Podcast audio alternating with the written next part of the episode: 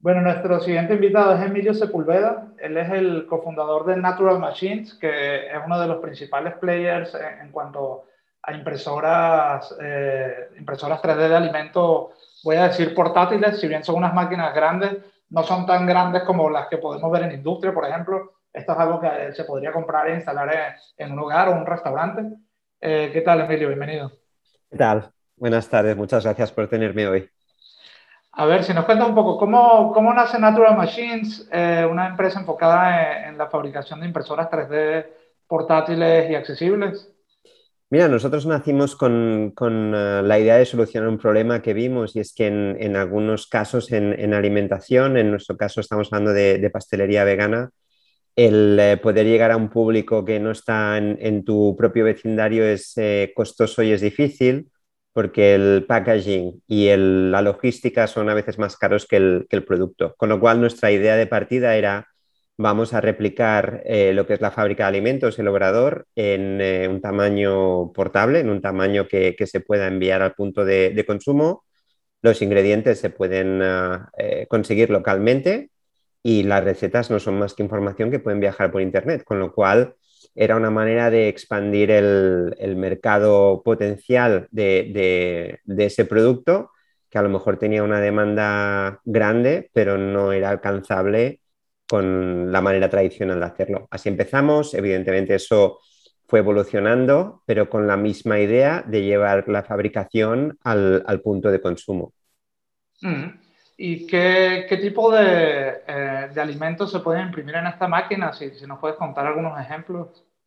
Pues eh, básicamente lo que, lo que tú puedas eh, comprar en un supermercado, es decir, podemos imprimir pasta, pizza, podemos imprimir carne, podemos imprimir ah, pasteles, galletas, lo mismo que tú comprarías en, un supermercado, eh, que ya viene pues prefabricado, envasado o a veces simplemente preparado. y hay cosas que no podemos imprimir, no podemos imprimir huesos y no podemos imprimir sustancias que eh, por nuestra tecnología, por la tecnología que empleamos, no, no es factible. Mm. Oye, si nos puedes contar un poco cómo ha sido la experiencia, igual mencionaste pasteleros o, colaborar con, con, pasteleros y obradores o con chefs y restaurantes, eh, cómo ha sido la, la, adopción de esta tecnología o, o qué, qué has visto interesante en ese proceso.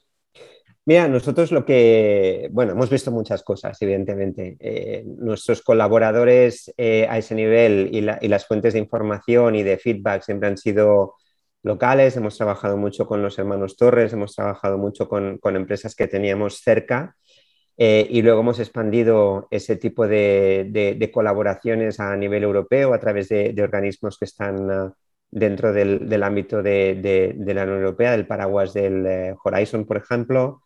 Eh, y también hemos estado colaborando con empresas americanas y, japonesas, ¿no? Hemos ido expandiendo horizontes. Nosotros desde un principio tuvimos muy claro que el mercado español no iba a ser nuestro, nuestro mercado más grande eh, y eso es una realidad, ah, lo, era al principio y lo sigue siendo hoy, lo cual nos ha llevado también a, a, a mirar más allá, ¿no? Y eso nos ha dado también una riqueza en cuanto a entender qué es lo que están buscando en cada uno de esos mercados y en cada, incluso en cada uno de esos verticales, ¿no? No es lo mismo eh, lo que está pasando en, España, lo que está pasando en los países nórdicos o en, Japón o en Estados Unidos. De hecho, las demandas que estamos teniendo son muy diferentes y al final eso lo que nos ha llevado es a ser pragmáticos en el sentido de desarrollar una, una, máquina, un, hardware que es, eh, nos sirve de plataforma y es lo suficientemente flexible y adaptable para dar eh, salida a unas necesidades que tienen sus características en función de, ya te digo, de la localización geográfica, de si es un pastelero, de si es un supermercado, de si es otra cosa. A ver, en el, en el AVE una de, mis principales funciones es, el rastreo de, tecnologías o, de casos de negocio y, en esa búsqueda yo, yo personalmente no, no he dado con, con restaurantes, digamos, eh, o igual muy pocos casos, que incluyen impresoras 3D en, su operativa. Y, nada, te quería preguntar, ¿cuál, es la, la, pieza que está haciendo que, que esta tecnología no, no, sea adoptada masivamente, que no veamos impresoras 3D en todos los restaurantes? ¿Qué, qué es lo mm. que ocurre allí? Mira, yo te diría por un lado que el, restaurante es un negocio bastante jodido por hablar mal, ¿no? que son márgenes pequeños y que, que, especialmente con el tema del COVID ha pasado una, época no, de lo más brillante, ¿no? Entonces, los restaurantes hace, antes de, COVID veían al tema de la impresión del 3D como, como una cosa que está bien, ¿no? Que es una cosa nice to have, ¿no? Que se dice y después del COVID lo que, lo que hemos visto claramente es que las empresas, eh, hoteles, restaurantes y demás eh, no, no, están por nice to have, están por cosas que o les produzcan reducciones de costes o les produzcan una, o, les lleven un negocio nuevo, una, una, fuente nueva de ingresos. Y en eso estamos trabajando. Eh, ¿Cuál es el, el, lo que nos estamos encontrando? Los países mediterráneos, por nuestras características, pues el, momento de la comida es central en nuestra cultura, es algo que queremos compartir y es algo eh, que forma parte de nuestra tradición y eso nos lleva a ser muy conservadores. Y en cambio, en, países nórdicos y en países asiáticos eh, están mucho más abiertos a la, innovación, a la incorporación de nuevas tecnologías y de, nuevas maneras de hacer. Lo que estamos viendo y lo que nos pasa es que a día de hoy, más del 50% de nuestros ingresos vienen de los mercados asiáticos y el resto pues viene del norte de Europa y, Estados Unidos. Y entonces mm, creemos que va a pasar bastante tiempo antes de que veamos que en, los países mediterráneos y en España en concreto, la adopción de la impresión 3D en, restaurantes y en hoteles sea algo más, más masivo. ¿no? Eso simplemente es un tema de adopción y si tú piensas en otras tecnologías en el mundo de la cocina, pues ha pasado un poquito lo mismo, ¿no? España siempre ha ido un poco a remolque y a menos que lleve encima la marca de Apple o alguna de estas que son más cool, pues, pues eh, lleva, lleva un poquito de tiempo. Mm, y te quería preguntar, ¿quiénes son vuestros principales clientes?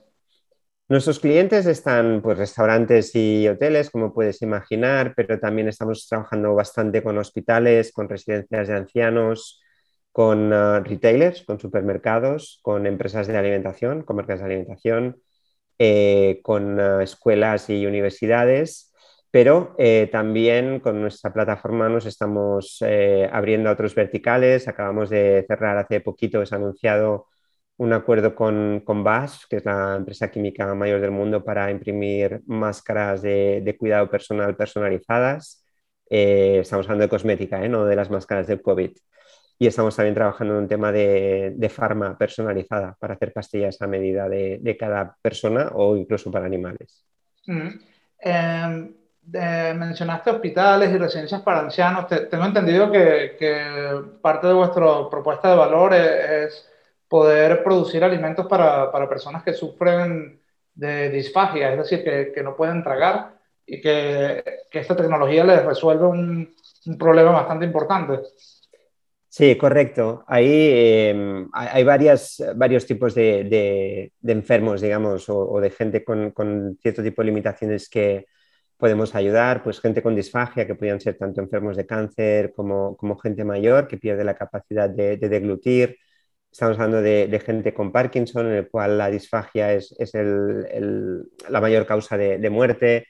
Estamos hablando también de Huntington o incluso de anorexia. Y de lo que se trata es de conseguir que, la gente con ese tipo de limitaciones, eh, cuando llega el momento de comer, eh, coman. Eh, lo que pasa en el mundo desarrollado es que a pesar de disponer de, alimentos, a pesar de disponer de los recursos, la gente con este tipo de limitaciones a veces deja de comer porque la comida se les muestra de una manera aburrida, a veces es un bol de puré y entonces al cabo de la segunda cucharada dejan de comer y eso tiene un impacto muy severo en su estado de ánimo, lo cual retrasa su recuperación o, empeora su estado eh, o causa malnutrición en algunos casos. Entonces estamos trabajando en esos casos y lo que hemos visto es una reacción muy positiva y la gente recupera las, ganas de comer em, y no solo el, enfermo, sino también la familia. Entonces, Aparte de proyectos que estamos llevando a cabo localmente, estamos trabajando bastante con empresas de los países nórdicos y de, Japón,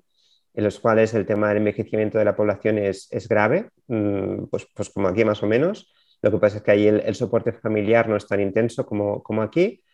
Y lo que están intentando es conseguir que ese tipo de, problemática no limite la independencia de las personas y que consigan, eh, a pesar de su fragilidad, seguir una vida independiente el mayor tiempo posible.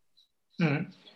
A ver, y también para entender un poco eh, desde el punto de vista de un usuario, supongamos que me, compro una máquina vuestra, una Natural Machine, eh, ¿cómo, ¿cómo, empiezo a operar? ¿Tengo ya algunas recetas predeterminadas?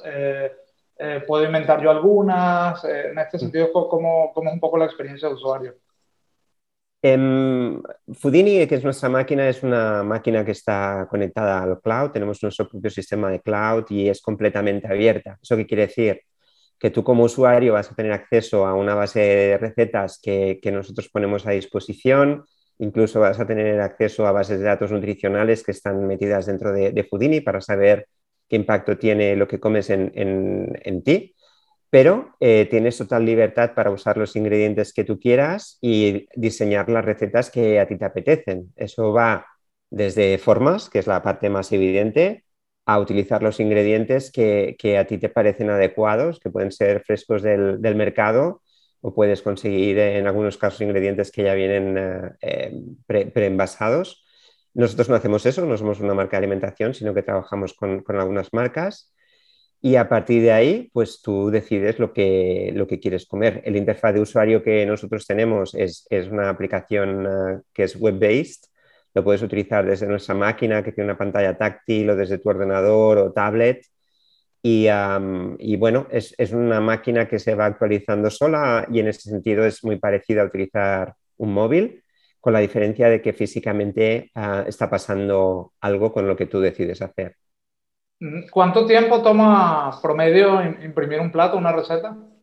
Depende un poquito del grado de detalle que tú uh, quieras tener, o sea, el, tamaño de la, boquilla, de la cantidad eh, que quieras imprimir y de, de, la complejidad del diseño. Pero estamos hablando de cosas que tardan desde segundos a cosas que tardan, en el peor de los casos, pues 10 eh, minutos. No estamos hablando de que tengas que esperar horas para tener tu cena o tu merienda o lo que quieras, ¿no? Entonces, al final, eh, cuando tú haces algo que está pensado para en el largo plazo llegar al usuario final, tienes que tener en cuenta que la gente no tiene la paciencia para estar allí horas mirando hasta que acabe, ¿no? Entonces, tiene que ser algo razonable y comparable a los tiempos de cocina de, que tienen hoy en día las, personas en su casa.